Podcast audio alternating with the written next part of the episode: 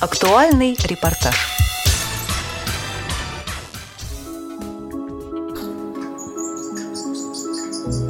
Открывается занавес. На сцене тусклое световое пятно выхватывает из темноты предметы мебели. Трильяж, находящийся по центру в глубине. Отвернутое от зрителей кресло, женский портрет на стене и шкаф на левой половине сцены, стоящая поперек кровати, за ней занавеска на правой. Потом световое пятно уходит на потолок и там останавливается. Звучат голоса. В культурно-спортивном реабилитационном комплексе ВОЗ состоялся закрытый показ спектакля «Падение в жизнь» с тифлокомментарием. Постановка по произведению Андрея Зинчука «Мартышка». А тут все зовут меня Примадонна. Ну, то есть еще совсем недавно так звали. Я сильно изменилась. Примадонна указывает рукой на тот самый Можешь не женский портрет на отвечать. стене. Ты очень бледна. Значит, это все-таки... Да. Но ты, должно быть, не понимаешь, почему я тут, в доме ветеранов сцены. Наверное, потому что весь мир театра, все люди в нем. В основе сюжета история одной актрисы, очень известная в прошлом, в зрелом возрасте. Она поселяется в доме ветеранов сцены, где у нее достаточно много свободного времени, чтобы осмысливать прожитую жизнь. Эту роль исполнила Ирина Кравченко, которая играет в театре «Внутреннее зрение» более четверти века. Несмотря на это, ведущая актриса отмечает, что было непросто. Работать еще очень много надо, очень, потому что э, он пока еще довольно сыроват.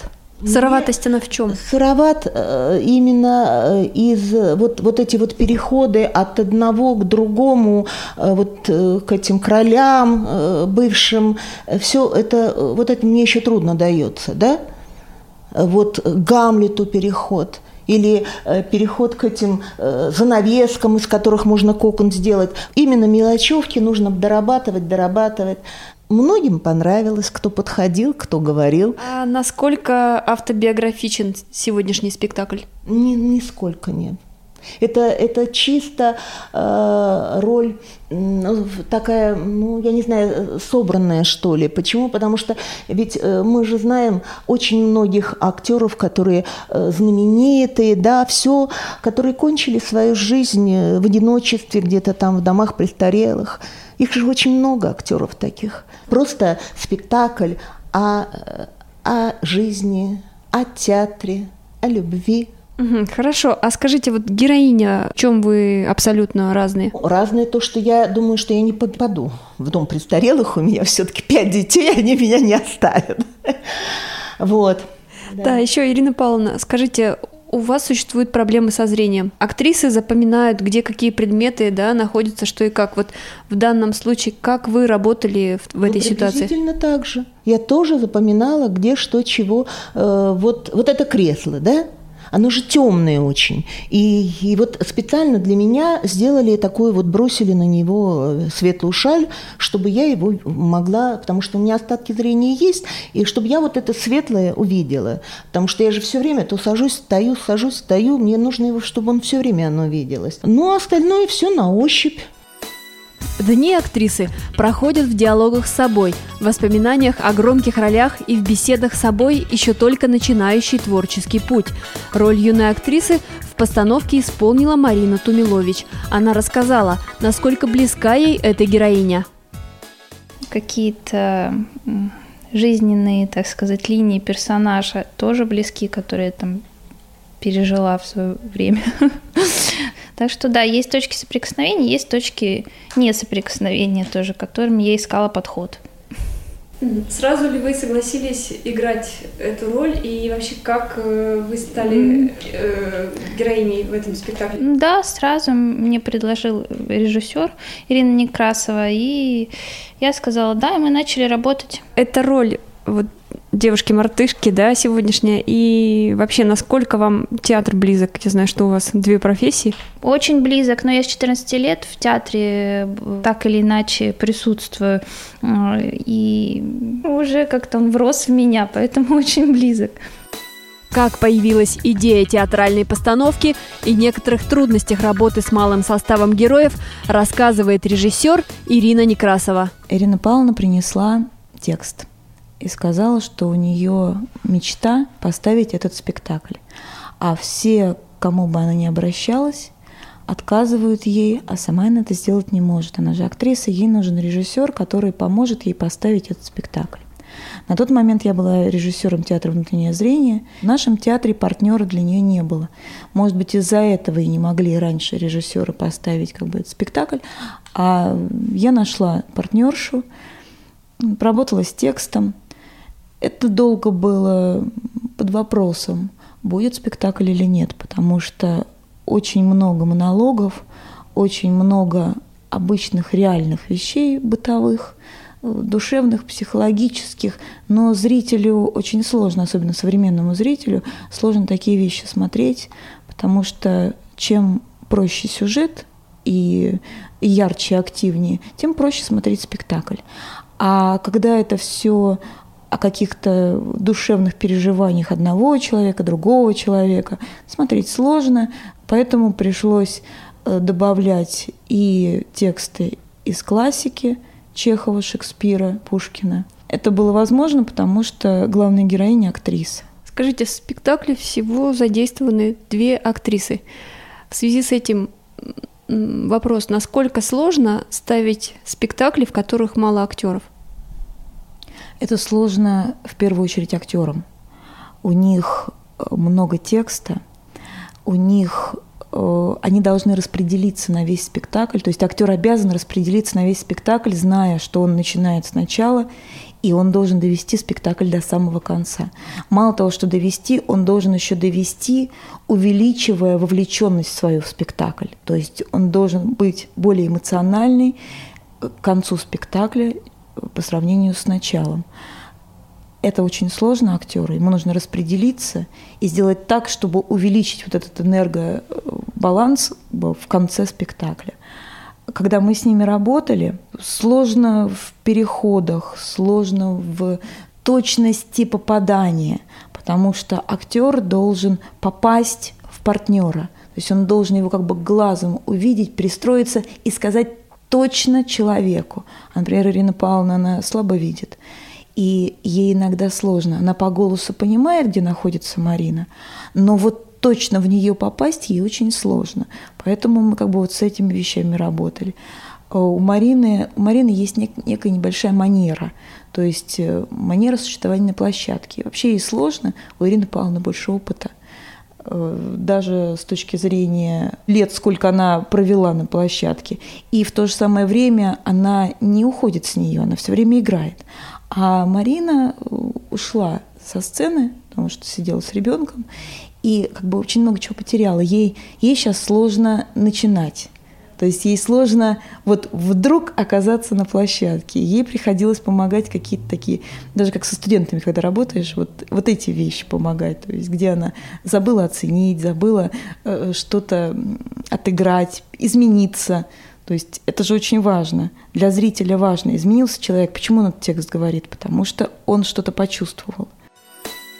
На этом показе впервые после долгого перерыва возобновили тифлокомментирование. Именно поэтому постановку сделали закрытой для сотрудников культурно-спортивного реабилитационного комплекса ВОЗ.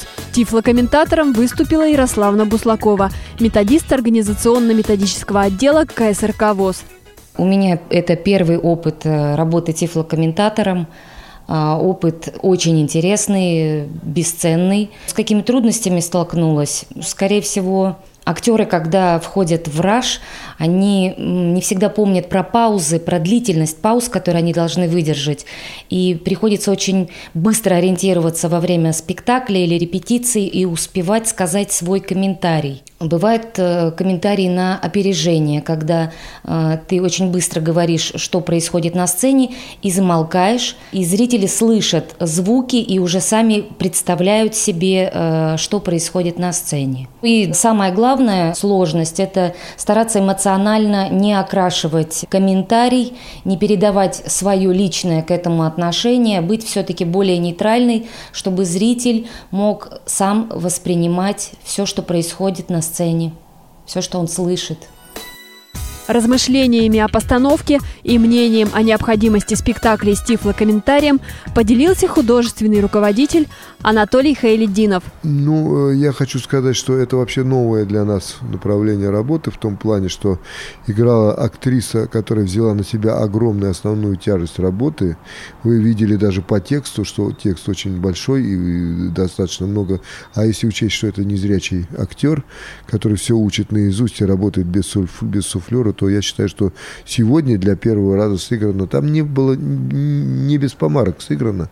Были, конечно, помарки отдельные, но это, во-первых, чисто э, видно для тех, кто знает фабулу спектакля, кто знает текст спектакля. А так, в принципе, даже то, что там были сбои, их не было видно для зрителя, который наблюдал в зале. Поэтому я считаю, что работа удалась. Большая работа, серьезная работа. И надо сказать о том, что вот две актрисы, они работали практически без Э, какой-то предварительной подготовки, потому что актеры по сцене, дуэты сценические, они складываются годами. И партнер должен друг друга чувствовать. Сегодня это э, складывалось такое впечатление, что эти люди давно работают в паре. Они давно друг друга хорошо понимают. Поэтому сложился ансамбль. Это самое главное. Ну и я хочу сказать, что мне очень понравились обе они каждая в своем амплуа, и каждая э, довела до нас, зрителя, до то, что было заложено автором в пьесе. И я считаю, что спектакль удался. Про синхронный перевод я хочу сказать, что там есть э, большая находка со стороны нашей Ярославны, потому что она очень хорошо ложится, ее тембр голоса очень ложится хорошо на ухо незрячим. Он очень хорошо располагает. И э, тот, кто писал этот текст для э, перевода, он тоже продумывал, конечно, все мизансцены. И если там еще чуть-чуть побольше достичь синхронности, сама идея того, что наши спектакли надо обязательно э, синх, э, сделать с э, тифлокомментариями, это однозначно, совершенно точно. Мы этого не делали давно уже, много лет не делали, а к этому надо возвращаться.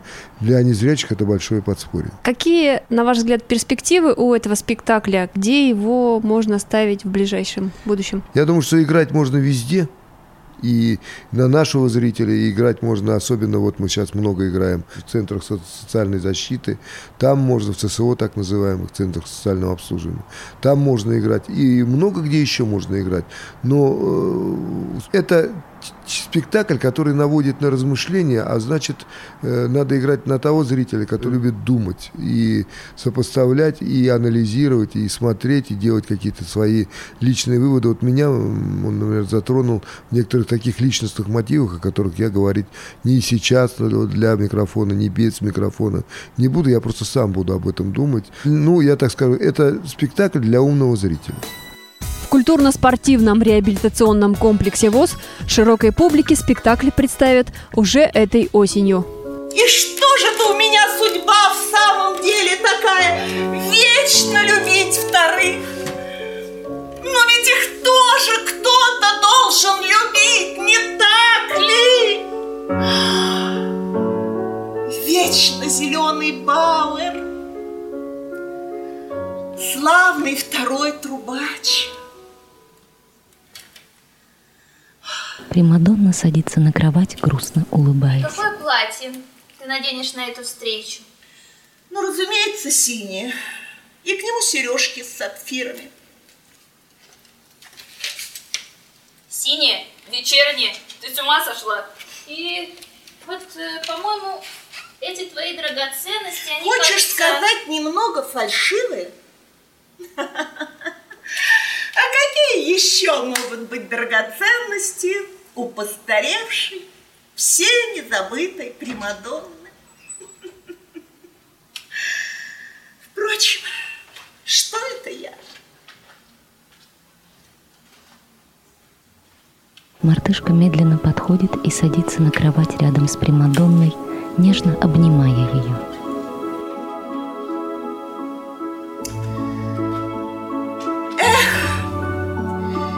И хороша звенящая жизнь была. Программу подготовили Анастасия Худякова и Илья Тураев. До новых встреч в эфире «Радио ВОЗ».